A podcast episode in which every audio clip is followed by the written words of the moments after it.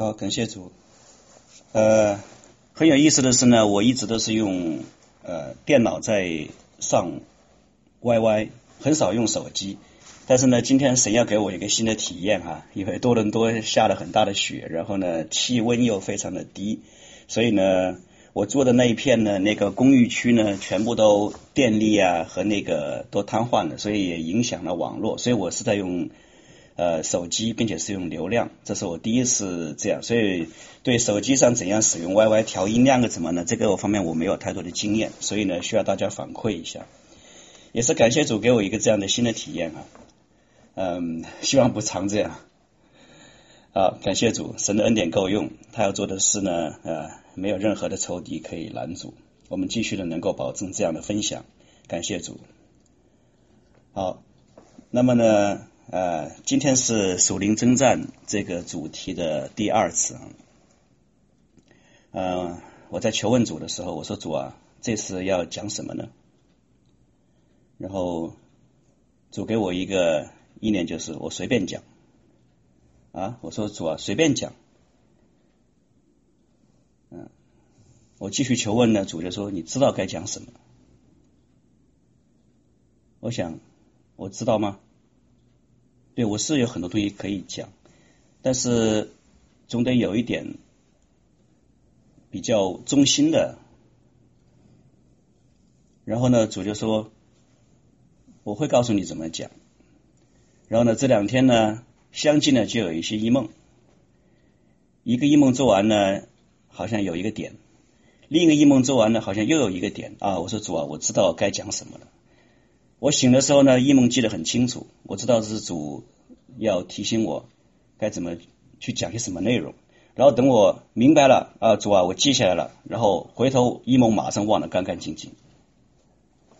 但是我知道该讲什么，呃。其实那些点呢，好像看起来很散，虽然都是关于这个属灵征战，关于这个国度这一方面的，但是呢，好像看起来有点散，所以呢，我就说今天是一个漫谈吧，漫谈属灵征战国度方面的。上一次呢，感谢主，Sabrina 呢就从那个个人的层面。谈到属灵征战，那么这是一个开始，是一个必然的一个过程。那么这次呢，我就站在 Sabrina 巨人的肩膀上，我就进一步的把这个就扩展到引申到国度这一方面，也就是说，从一个个人层面进入到一个国度层面来谈一谈属灵征战。嗯，那什么是国度层面？什么是国度层面的属灵征战呢？我记得以前在去之前的教会，那应该是在二零一一年前后。那个时候在教会里面呢，唱一首诗，叫做《求你国度降临》。我相信很多的家人都很熟悉这首诗歌了。神啊，兴起，使仇的四散。求你国度降临在这里。对，应该很多家人都很熟悉。我当时唱的时候呢，很感动，甚至哭了，眼泪就往下掉。但是事后想一想，歌词里面说的“求你国度降临”是什么意思呢？按照我那个时候的体会。二零一一年那个时候的体会呢，我之所以感动呢，是因为唱到那句歌词，呃，使仇敌四散，神让你兴起，使仇敌四散，然后求你国度降临的时候，我首先只是想到的就是我自己个人的一个属灵生命，好像里面有一些捆绑，有一些挣扎，所以呢，求你国度降临呢。我就会理解为啊，主啊，你的国度降临以后，我的个人的属灵的道路会更好走。然后呢，我们的教会会聚会更加的兴旺。那么我们所在的小组团契呢，就会有更多人，大家更爱主，查经更火热，等等等等。也就是说，那个时候的理解呢，求你国度降临。当时呢，国度降临呢，就会带来一个果效，是每个人能更加的爱主，教会的聚会会更加的火热，团契的查经牧养会更加的顺畅。那么，这就是好像说神的国度降临了。进一步，以后。就会有更多的体会，眼睛呢就会看到教会的四面墙以外，就会想到教会之间的联合，这个教会和那个教会，社区里面的教会联合起来传福音，然后呢进行社区的关怀等等，带更多人来信主，然后使得整个区域的那个福音的那个氛围呢。能更加的改善，那么好像觉得那个就是更深一层的神的国度降临的意义，也就是说，教会不再是只是求自己的一个聚会或者一个团契的牧养能够很顺畅，而更是说教会之间能够彼此的合一，能够这样的去连接，然后呢，呃，一起来造福社区。那么呢，现在很多教会也在做这样的工作。但是呢，很多这样一般的传统教会呢，他们就是这样定义国度了。他们说国度，我们也在做国度的工作。怎么做呢？就是呃，把那个各个教会都联系在一起，把那个社区那一片的福音呢都能够搞活。然后呢，呃，这些关爱的工作等等等等，这些造福社区的工作都能够都能够起来。那么我们就是在做国度的工作了。这是一般。教会在传统里面的一种定义，很多很多的教会现在还停在这样一个定义当中，所以他也会说是我在做国度的工作。但是呢，更有一些教会他会更加渴慕，他还不满足于这个呢，他会继续的往前探索，他会看到呃那个经文哈、就是主耶稣当时他赶鬼。然后呢，法利赛人呢就说他这是鬼王赶鬼，然后主耶稣就回答说：“我若是靠着神的灵赶鬼，那就是神的国临到你们。”所以这里有一个更深一层的谈到神的国临到。主耶稣说的这句话，他如果靠着神的灵赶鬼，那么就是神的国临到我们了。那么靠着神的灵赶鬼，当然不光只是说赶鬼这件事情，也就是说靠着圣灵的能力恩赐来做事。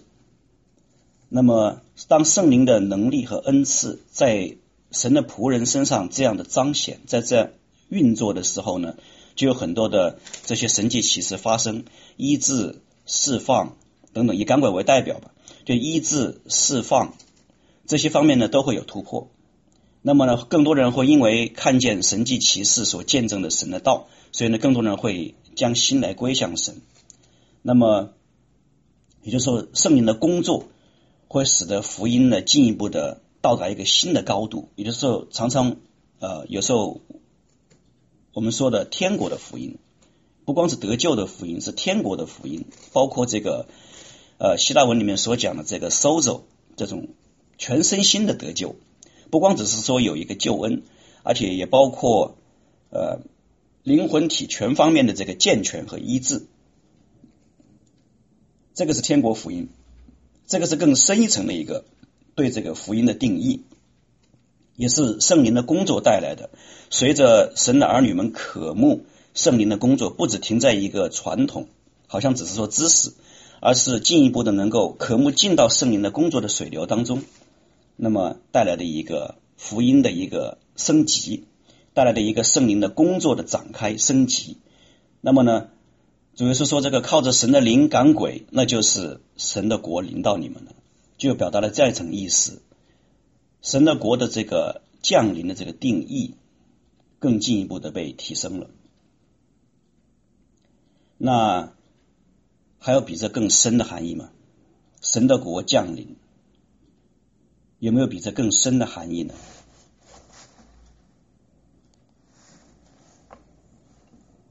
有一次，我记得是在，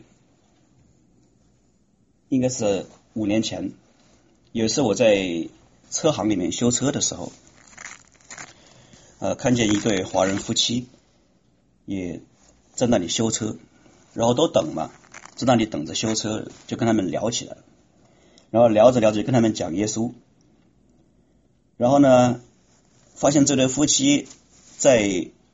他们是从美国过来到加拿大的，他们在美国呢也被邀请参加过福音的团体，参加过这个，呃，去过教会，然后呢，我就跟他们接着讲耶稣，然后呢，就讲一些相关的一些一些问题，然后呢，最后这位先生，他是个很思考的人，他就盯着我，好像是要研究我一样的，最后他就问了。他说：“你说到底，他说你信耶稣到底是为了什么？”他盯着我回答：“他说你信耶稣，你说你说到底，你到底是为了什么？”然后我说：“我信耶稣，我不是为了自己在地上得什么好处，我也不是只是为了自己得到一个永生。”好像我自己可以免去地狱之灾，然后我自己就可以在天上享受永恒的美好永生。不光是这个，我说我信耶稣，我想体贴他的心意，能够满足他的旨意和他的期待，满足这位真神他的旨意、他的期待。然后他一拍，他一那个手一拍，他说。好，他说我喜欢听这个话，虽然他没有信主，但是他说好，我说我喜欢听这个话。他说你说的这句话，他说他说很进到我心里去。他说你这个回答，他说我喜欢。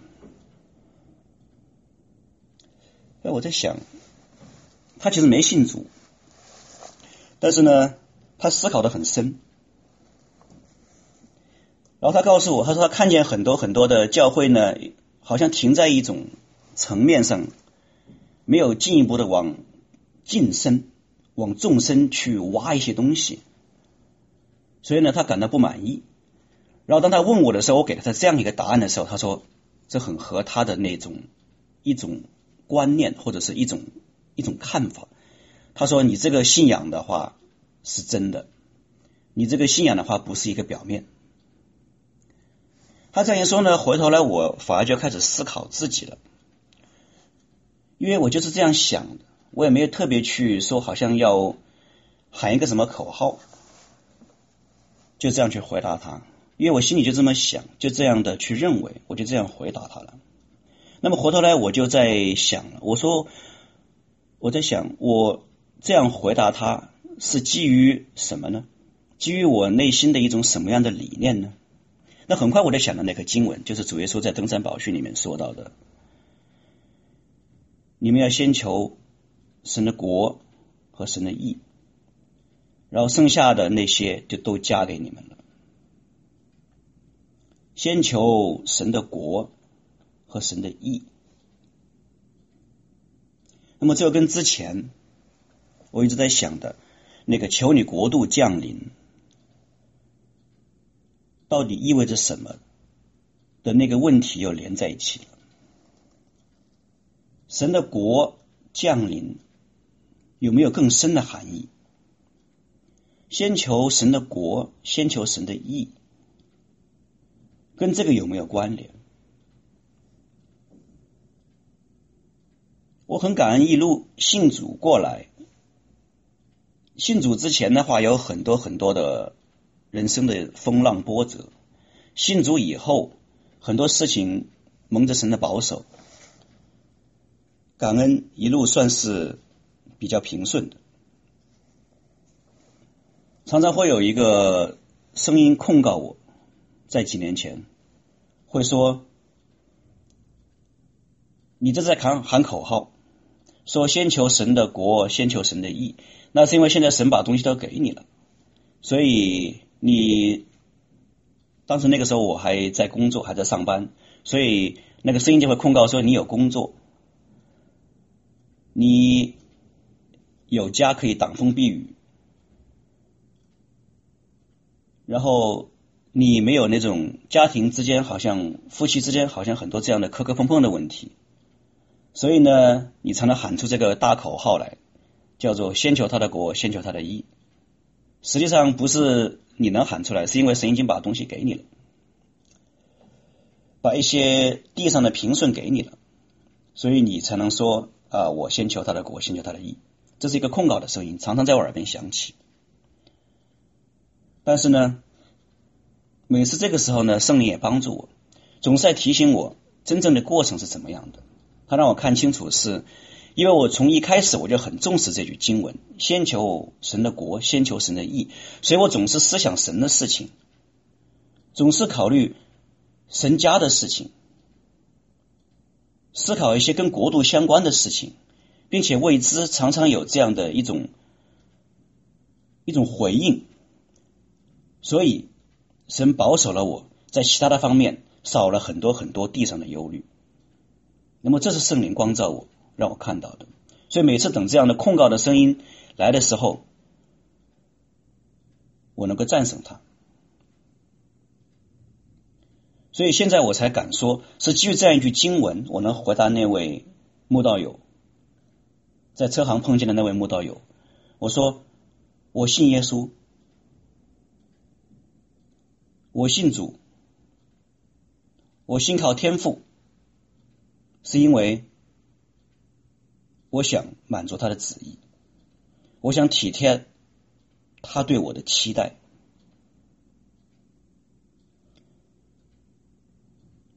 那么，他的期待是什么？神的国降临和先求他的国和他的义之间有什么样的一种连接？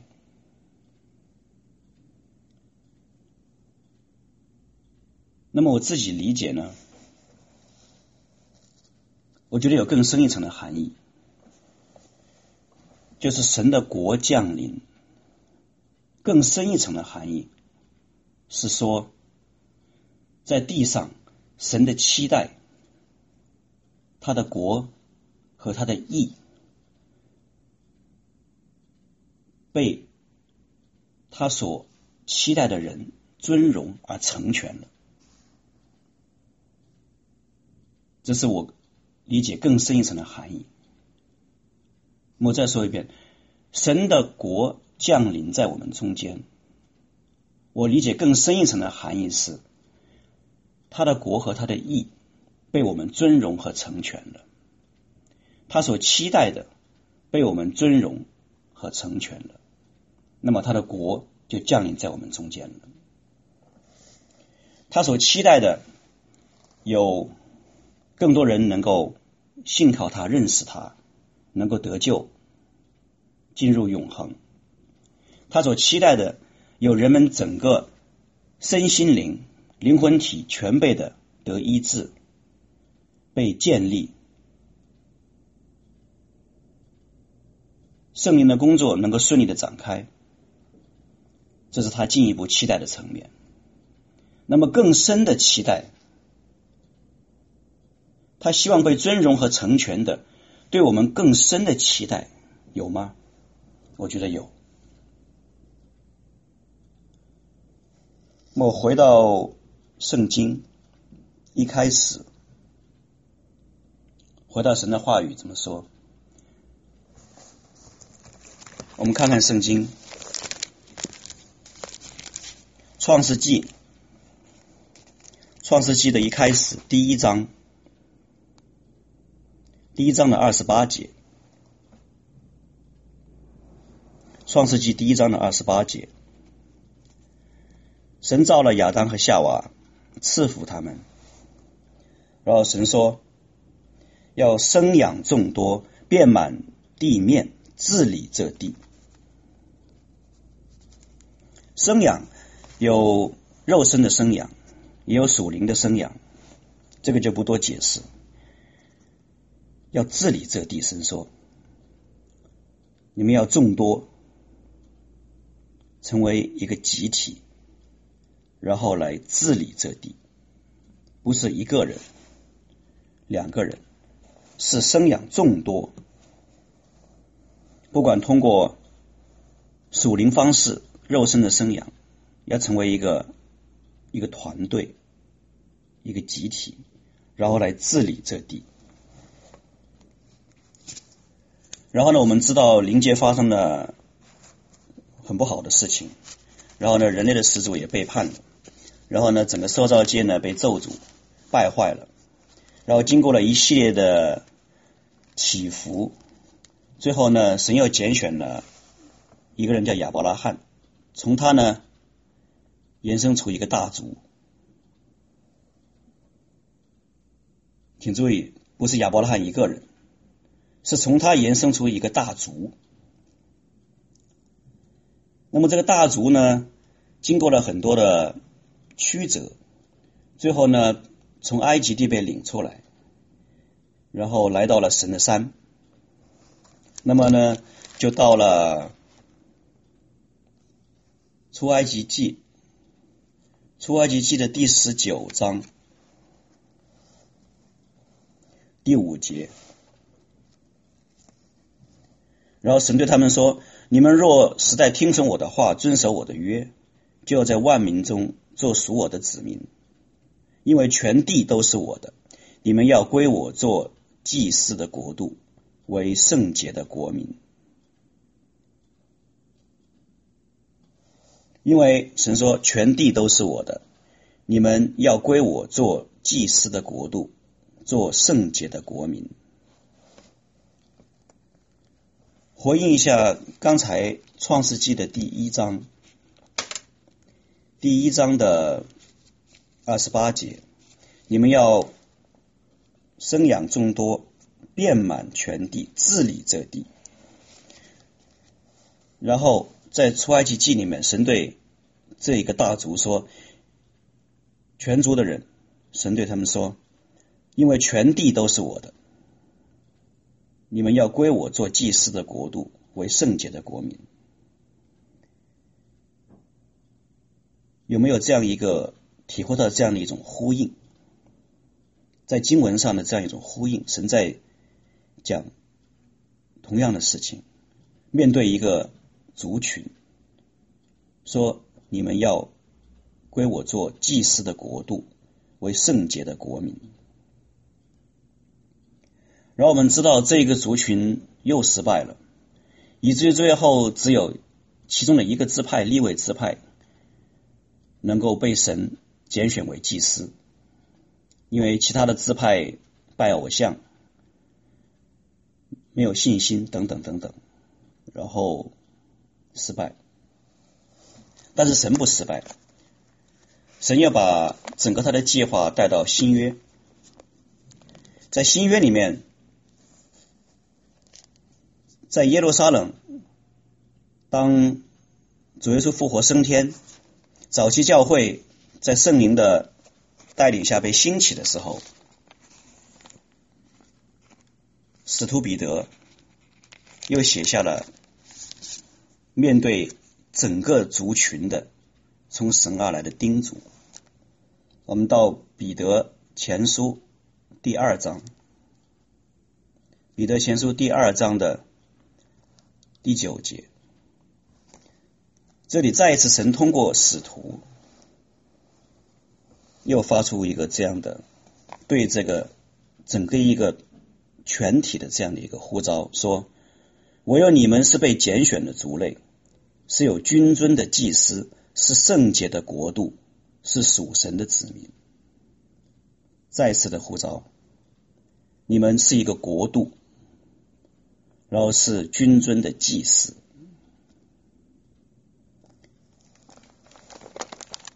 跟前面出埃及记当时对以色列人整个全族的呼召。非常吻合的相呼应，再次提到国度，再次提到祭司，君尊的祭司。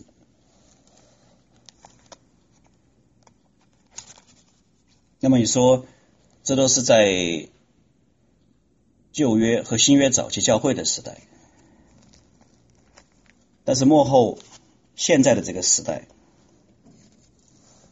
启示录已经展开的这个时代，我们有吗？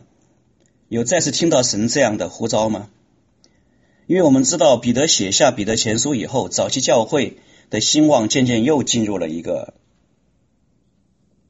中世纪的黑暗，宗教的败坏，一直到神在幕后又重新开始要兴起他的这个全备的真理和呼召，把这个更深的含义的这个国度降临的这个期待。在很早以前就，通过约翰提前把它写出来，是在幕后这个时候又对我们进行了一个呼召。我们看启示录第一章五到六节，他说：“首先是颂赞元首耶稣基督，然后说。”他爱我们，用自己的血使我们脱离罪恶，又使我们成为国民，做他父神的祭司。这里又谈到国度，我们在这个国度里是他的荣耀的国民，然后做父神的祭司，君尊的祭司，是被拣选的族类，是圣洁的国民。是君尊的祭司。那这样的话，从一开头到最后结束，整本圣经有一个主题串起来了，就是神希望我们能成为一群人，一个得胜的一个整体，一个集体。然后这个集体是他的国度，我们在里面是他的。祭司，君尊的祭司。那么这个祭司是亚伦档次的吗？应该不是，因为希伯来书里面讲的很清楚，亚伦档次的祭司，因为前约不足，然后后约起来以后，按照麦基洗德的等次兴起的这位祭司，然后说那位被呃万物所属。万物所本的，要领许多的儿子进入到荣耀当中去，成为一个这样的得胜的整体，一个群体。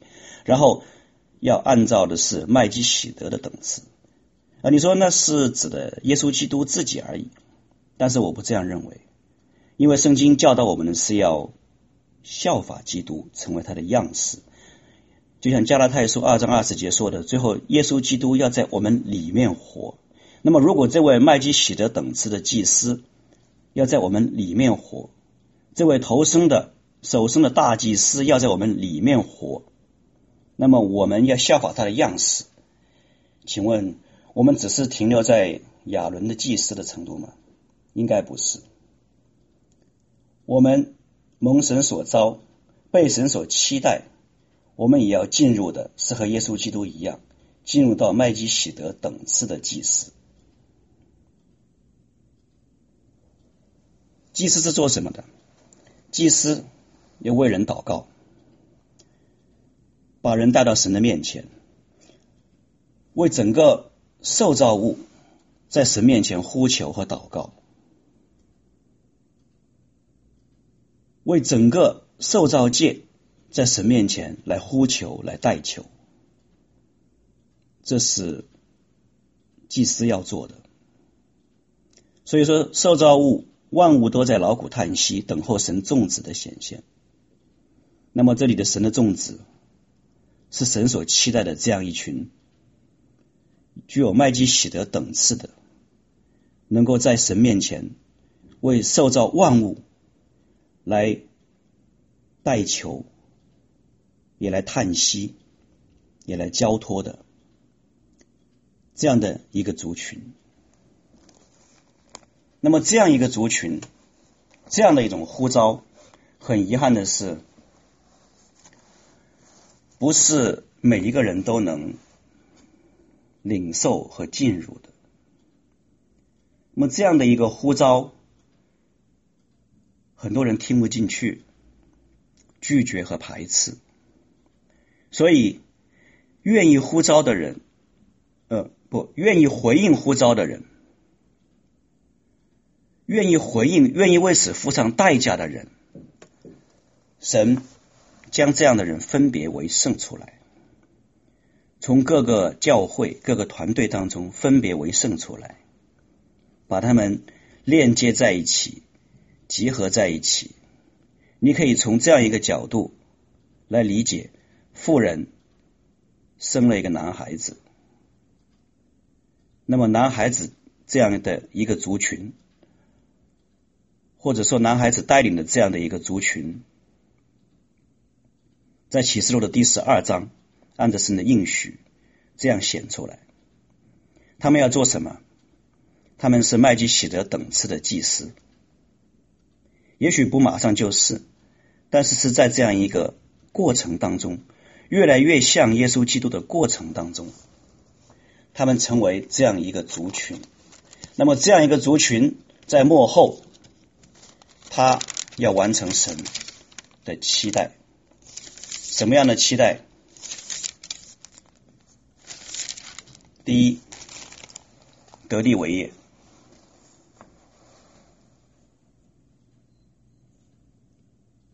铁杖辖管列国。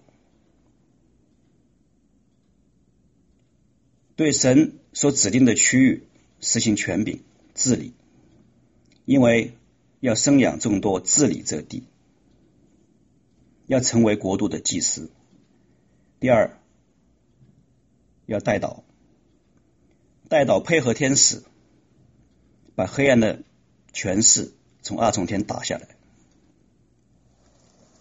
第三，要代祷，为着还在迷迷走中的。迷茫中的主内的家人和肢体，要成为他们在患难时的帮助，帮助他们能够在旷野能够度过神所命定的时期。那么，从这点上，神的国降临，他的国，他的义被尊荣，被成全。与我们说的铁杖辖管列国、国度征战连接在一起，在这个层面上就接通了。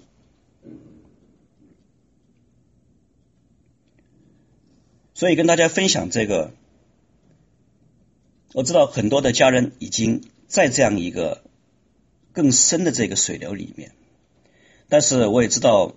线上可能还有一些家人没有完全的理清，或者是没有完全的能够体会到神这样更深一层的期待，所以呢，我想做这样一个分享，能够帮助到更多的人能够明白神对你的期待是不是只停留在你以为的层面。或者你觉得你已经付上了足够的代价了，可以了，但是神有没有把更大的荣耀和在永恒当中的得胜的奖赏为你预备？希望你能有更大的付上代价，满足他更大的期待，能够进入更大的得胜和荣耀当中。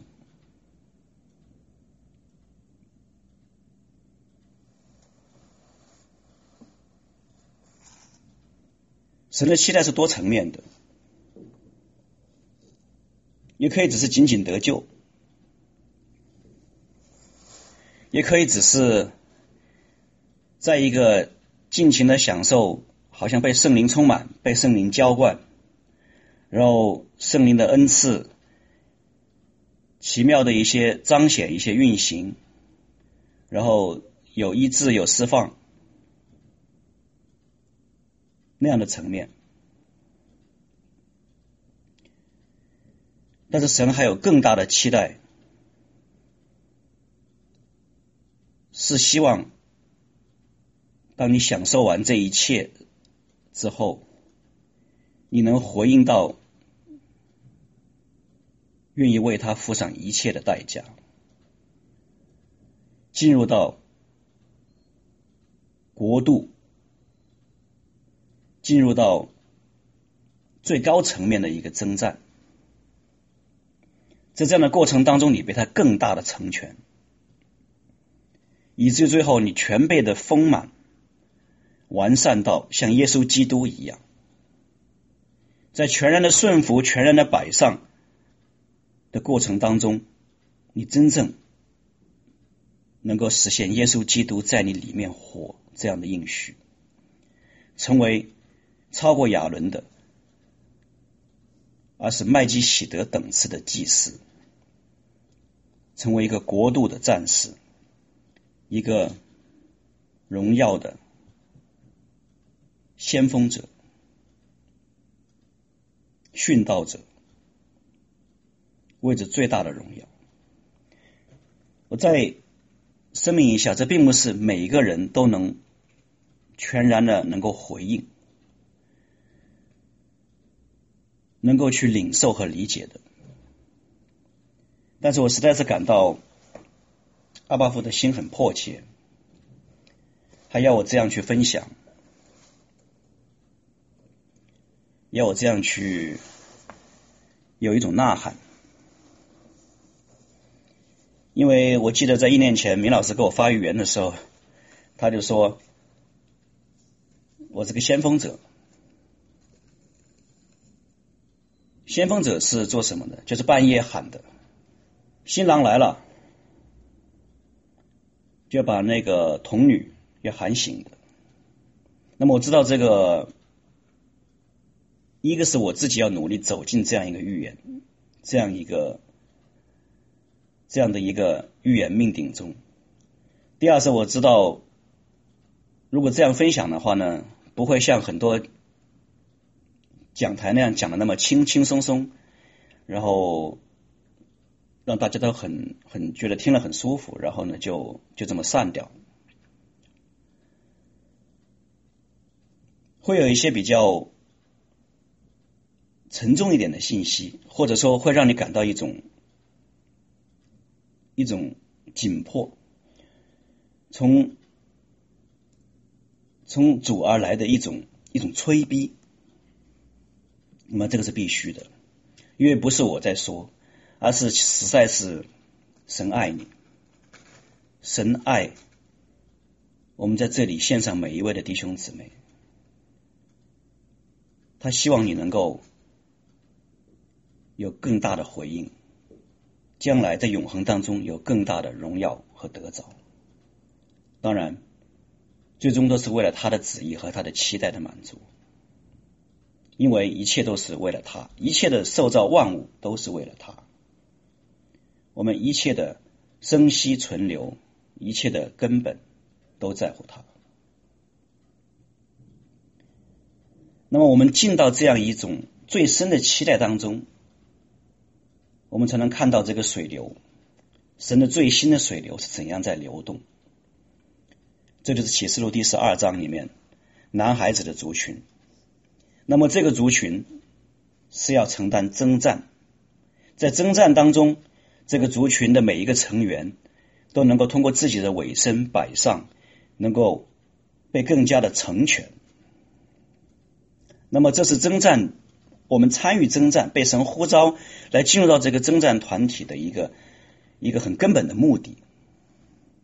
其实神可以自己完成征战，但是他把仇敌留给我们，留给他幕后的心腹，让我们能够在这个过程当中参与的这样的过程当中，我们能够被被磨练、被历练，然后成为这样的荣美的心腹，这样的。麦基喜德等次的祭司，使他的国能够真正的荣耀的降临在我们中间，使他的真正我们能够实现求他的国，求他的义。那么这是一个团队的行动，这不是一个个人。有很少的例子，在之前的水流当中，神通过一些很优秀的个人的肢体。有有这样的一种预尝，有这样的一种局部的完成。比如说，在中国曾经神就兴起过很多这样的隐藏的代祷者，他们个人从神承担这样的一种国度性的这样一种托付，然后呢，通过这样的代祷，他们改变了一些国家的政策，他们甚至把一些区域的权势。在神的授权下，他们撼动了这些区域的权势，使得区域发生很多属灵的改变。但是，虽然有这样的很优秀的例子，我们不要好像听着听着就觉得我就是那样的人，不要这样想。我们最好谦卑一点。我们知道，神在幕后呼召一个得胜的团队，是要通过一个团队的行动来完成这样的国度的征战。在这团队当中，我们能够得到这样的培养，能够得到这样的磨练。那么，国度的征战，团队的行动，那。在这样的过程当中，我们成长，我们完成神的这个托付，这个期待，我们靠的是什么？也就是说，国度征战，团队性的这样的集体的得胜，我们最终我们打的是什么？靠什么而打？是靠恩赐吗？再次的，我想跟大家分享的是。神会在这样的团队的行动当中，在这样团队的这样的这样的呼召、这样的行动当中，给我们加添必要的恩赐，使我们可以更轻省的完成他的期待、他的托付。但是，国度的征战，我们打的是什么？就像刚才明老师谈到的，无论是团契也好，无论是军部也好，最终是生命。那么如果没有生命的话，谈不上有合一；如果没有合一的话，谈不上有共同的一个意向领受。没有一个共同的意向领受的话，谈不上一个整体的行动，谈不上纪律，所以我在这里谈到，又谈到一个纪律的问题。团队的行动，团队的集体的得胜，团队的集体的被建造，一起进入一个得胜的幕后的水流当中，我们打的是纪律。纪律不光只是运用在我们行使国度的权柄进行得地为业，即便是在个人的释放、个人的医治的层面，同样是需要。我就举一个在多伦多的例子，不止一次了。这样的例子就谈到个人的服饰方面的。都给大家看一下纪律是何等的重要，不止一次。那么我们是有为个人进行这样的医治赶鬼释放。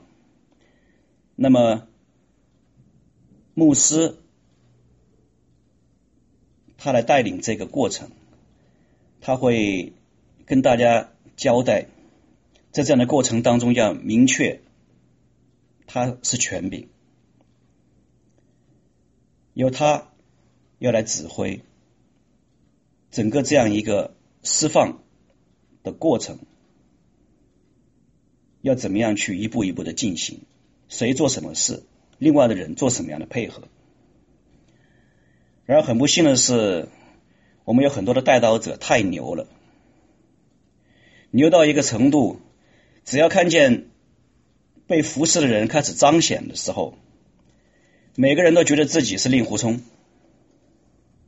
每个人都觉得自己笑傲江湖，于是很不幸的事情会发生，一窝蜂一拥而上，完全把牧师挤到一边去。每个人都把袖子挽起来，说：“我奉耶稣的名，我斥责什么什么什么离开，我斥责什么什么离开，乱成一团。”因为每个人都觉得非他不行，于是被服侍的人会被弄得非常非常的惊恐，非常非常的混乱。一下看看张三，一下看看李四，一下又看看王五，不知道到底要听谁的，也没有人真正能够安抚一下他，告诉他说：“你要主动的配合，你要在你的自由意志里面，要自己要去配合，要去斥责，要去弃绝那个灵对你的辖制。”反正大家都在那里，就是不断的在那里看谁的嗓门更大。这个说啊，你要为什么什么悔改？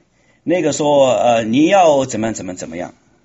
最后也可能被服侍的人非常的痛苦，然后牧师最后也没办法管住这个局面，然后整个那个场面就非常非常的混乱，不是一次也不是两次，最后都是没有任何的果效。事后牧师总是很气馁，说。我跟他们说了的，叫他们这样要要要注意，要这样的，要配合，要这样的，要注意有秩序。但是每次到那个时候，人的那个那种血气、那种骄傲一涌上来，人人都觉得只有靠我了。这个喊了几嗓子没用，那个就把这个扒开说：“来来来，我来我来。”然后我奉耶稣的名，你要怎么怎么样？我奉耶稣的名，怎么怎么怎么样？那最后牧师只有苦笑，只有摇头。因为每次事前跟他们交代清楚的时候，他们都说哈没问题。到了那个时候，这也是一种开导，打的是那个辖制他的那个个人性的那些邪灵，也是一样在开打。一旦开打以后，阵法就全乱了，最后没有任何的果效。直到有一次，牧师说：“你全部的这些带刀者，全部给我全全部离开。”我把这个需要服侍的人带到一个单独的房间里面，牧师和师母单独的为他释放，反而最后把他释放了。为什么？因为秩序很明确，邪灵不看你嗓门大，邪灵不看你说你的好像哪种恩赐更强，或者是。更气盛，就会怕你。我不知道大家看过在非洲 TB Joshua 牧师的赶鬼的场面没有？他有些童工拿着话筒对着那个被服侍的人，好像显得很义愤填膺的样子。但是那个人在邪灵的掌控下，根本就对这样的好像那种大嗓门的童工根本理都不理，因为他根本不受任何的影响。他只是单单的盯着 TB Joshua 牧师，知道权柄在他身上，所以只是想跟他来对峙。邪灵只想跟他、跟 TB Joshua 牧师有权柄的人来进行单挑。所以，当连纪律、连秩序都不能满足的时候，邪灵根本就不看你为为一个有属灵征战权柄的人，他不会理你。很多的那种大嗓门，只是在那里扰乱秩序，并且制造噪音，这是一个很不客气的现实，很多人意识不到的。那么，我是在讲一个个人征战这样一个层面。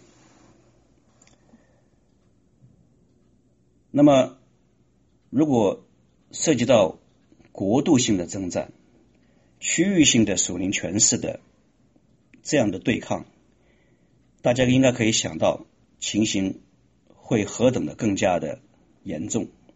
如果说我们怀着一种个人英雄主义，无视纪律和无视秩序的情况下，我不知道我们的仗会要怎么样去打。这是对大家再一次的一个提醒：一个团队的行动，国度的征战，打的是纪律。而纪律的背后是谦卑，是顺服，在背后是耶稣基督的生命。另外呢，心态，一个什么样的心态，会比你有什么样的恩赐更加的重要。那么呢，我举我自己的例子，在去年三月份的时候，在蒙特利尔皇家山的墓园。当时我们分成两队，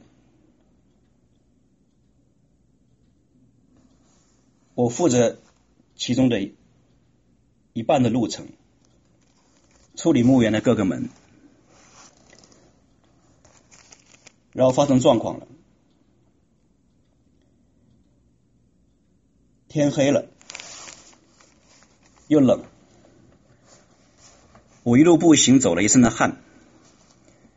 然后冷风刺骨的吹，在那个墓地那个地方，最后天黑了，然后我失去联络了，因为我指望能够很快的联络上我的队友，然后让队友开车来接我，但是联络不上了，然后在一个很陌生的城市，在那样一个。天黑的时候，站在一块墓地里，那么大一片的全是木，然后呢，冷风吹得很难受，然后又联络不上，因为为什么呢？手机被攻击了。那个时候，如果要谈到恩赐，我的灵眼没有打开，我只是知道有很多很多的这些黑暗的权势在我的周围在进行搅扰。甚至我的手机都被攻击，以至于我每次到了一个不可思议的程度，我刚刚要把我所在的这个位置发送给我的队友的时候，就在那一刻，手机莫名其妙的，要么就是黑屏，要么就是重启动，试了三次，完全一模一样。做别的任何的事情没问题，只要我把我的所在的位置。无论是通过微信的方式，或者是通过打电话的方式，只要想分享出去的时候，手机就开始莫名其妙的黑屏或者重启动。那么很明显，这是一个仇敌的在这样的搅扰和攻击。那么这个时候，如果说我灵眼打开，我会看见很多很多的各种各样的权势在墓地那里，可能整个动物园都搬了过来，从蟒蛇到什么狸猫什么，可能都在，啊，包括那些其他的各种各样的，可能都会在我周围这样搅扰。但是这个时候不是有没有恩赐的问题，这个时候，这个时候是你的心态的问题。有恩赐也好，没有恩赐也好，灵眼打开也好，不打开也好，这个时候你的心态决定你的命运。我知道我被攻击，我被搅扰，但是我心中非非常的平静。很多的谎言。在我的耳边，你落单了，你完蛋了，你没戏了，你今天就要在这里被吞噬了，等等等等。但是同时，我自己的自由意志稳在那里。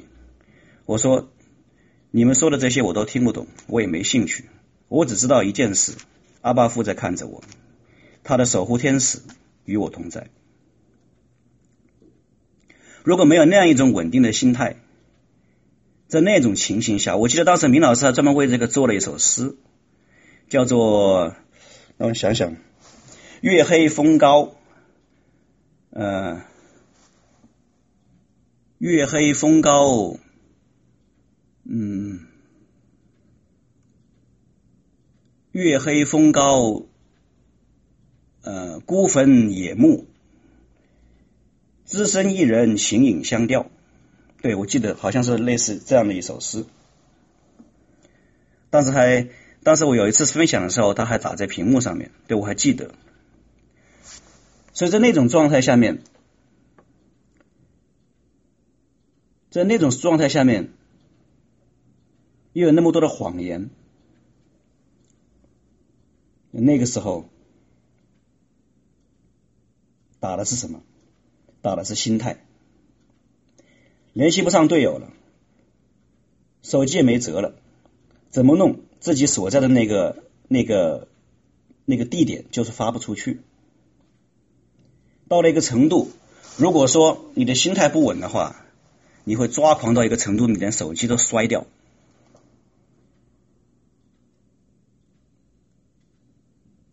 但是那个时候，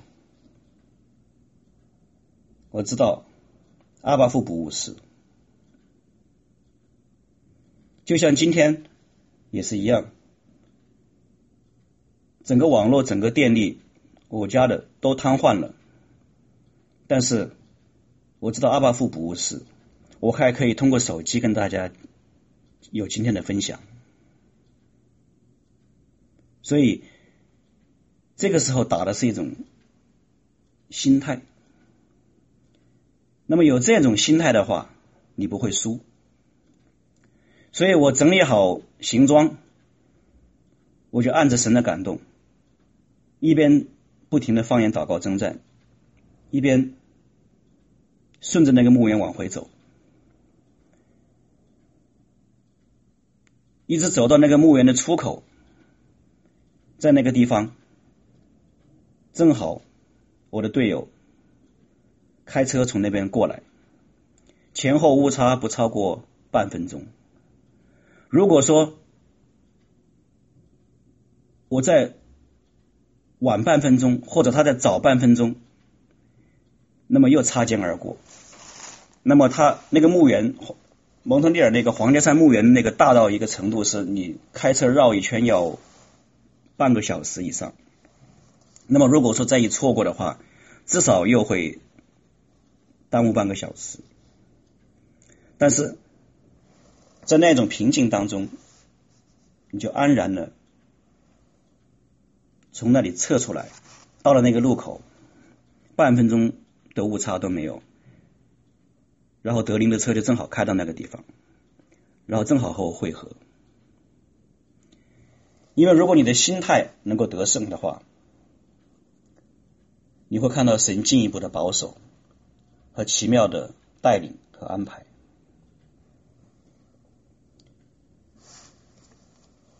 所以国度的征战，团队的得胜，打的是纪律，打的是得胜的信念和心态。当然，运用在个人的征战的层面。也是一样，这样一种在主里面应该有的谦卑，一种安稳和一种必胜的信念，这个要远远大于恩赐所起的作用。当然不是要大家不去渴慕恩赐，因为恩赐会帮助你能够更顺利的完成神对你的交托。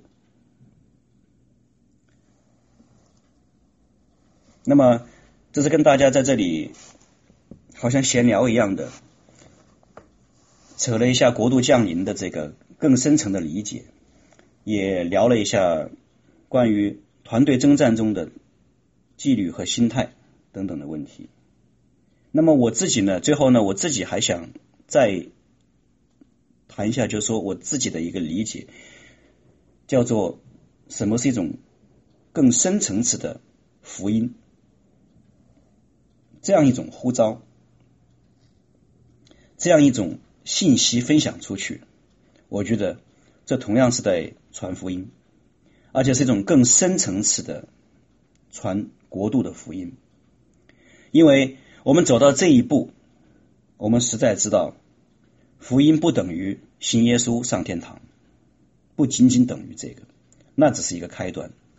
传福音有各个不同的层面，所以呢，当很多人会质疑说，为什么施工不去街上发单张？为什么施工不去挨家挨户的敲门，然后邀人来聚会？是不是因为这样就没有完成大使命？不是，我不这样认为。因为大使命有两层的含义：第一是使万民做主的门徒；第二是凡所主所吩咐的都教训他们遵守。那么主所吩咐的内容，仅仅只限于来信耶稣、来聚会，仅此而已吗？主所期待的，仅仅只是一个人信靠他，然后上天堂而已吗？远远不止这些。他可以升到一个程度，升到作为麦基洗德等次的祭司的呼召，男孩子族群得胜者的呼召。当发出来的时候，甚至有许多的人都无法去理解和回应。但是主在这里说：“凡我所吩咐的，都要教训他们遵守。”那么，一种更深层次的福音就在这里展现了。这个福音就是：你不光只是被神预备仅仅得救，你不光只是。被神预备，享受一下什么是圣灵充满。你不光只是被神预备，你的癌症得了医治，神还要预备你更大的，是希望你摆上一切，将来在永恒的国度当中有更大的荣耀和奖赏，与耶稣基督一同作王，为你预备。那么这同样是好消息。同样是福音，是更深一层的福音，需要我们去传讲。好，感谢主。那么我就跟大家分享这一些，我们来一起做一个感恩的祷告。哈利路亚，阿爸天父啊，我们感谢你，我们赞美你。谢谢主，你今天保守孩子，主啊，在这样的主啊电脑、网络都不能使用的情况下，还能让孩子能够通过仅有的资源，能够完成在线上与大家的共勉和分享。主啊，你的恩典与我们同在。主啊，看到你实在是信实的主。主啊，你不误事。主啊，你的旨意不受任何二重天黑暗权势的拦阻。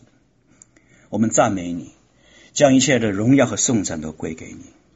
主啊，愿你今天你通过孩子口里所发出的信息，能够成为更多家人的供应，能够成为更多家人的力量，能够主啊，能够把更多的心还在观望当中的心唤醒，因为这是你亲自的工作，因为这是你你亲自保守的，你亲自看顾的。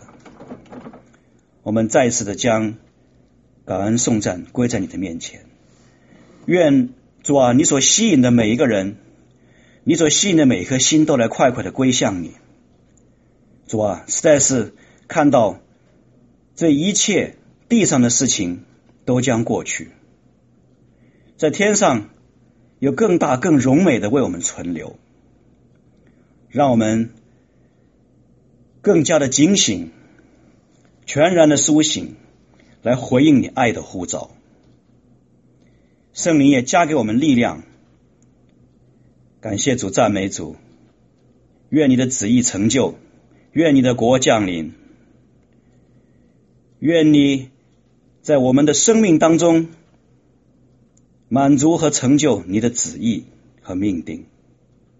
奉主耶稣基督尊贵荣耀得胜的名，阿门。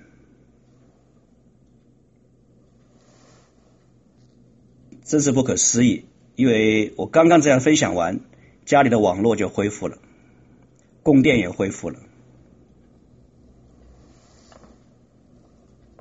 就在刚才，半分钟都不差。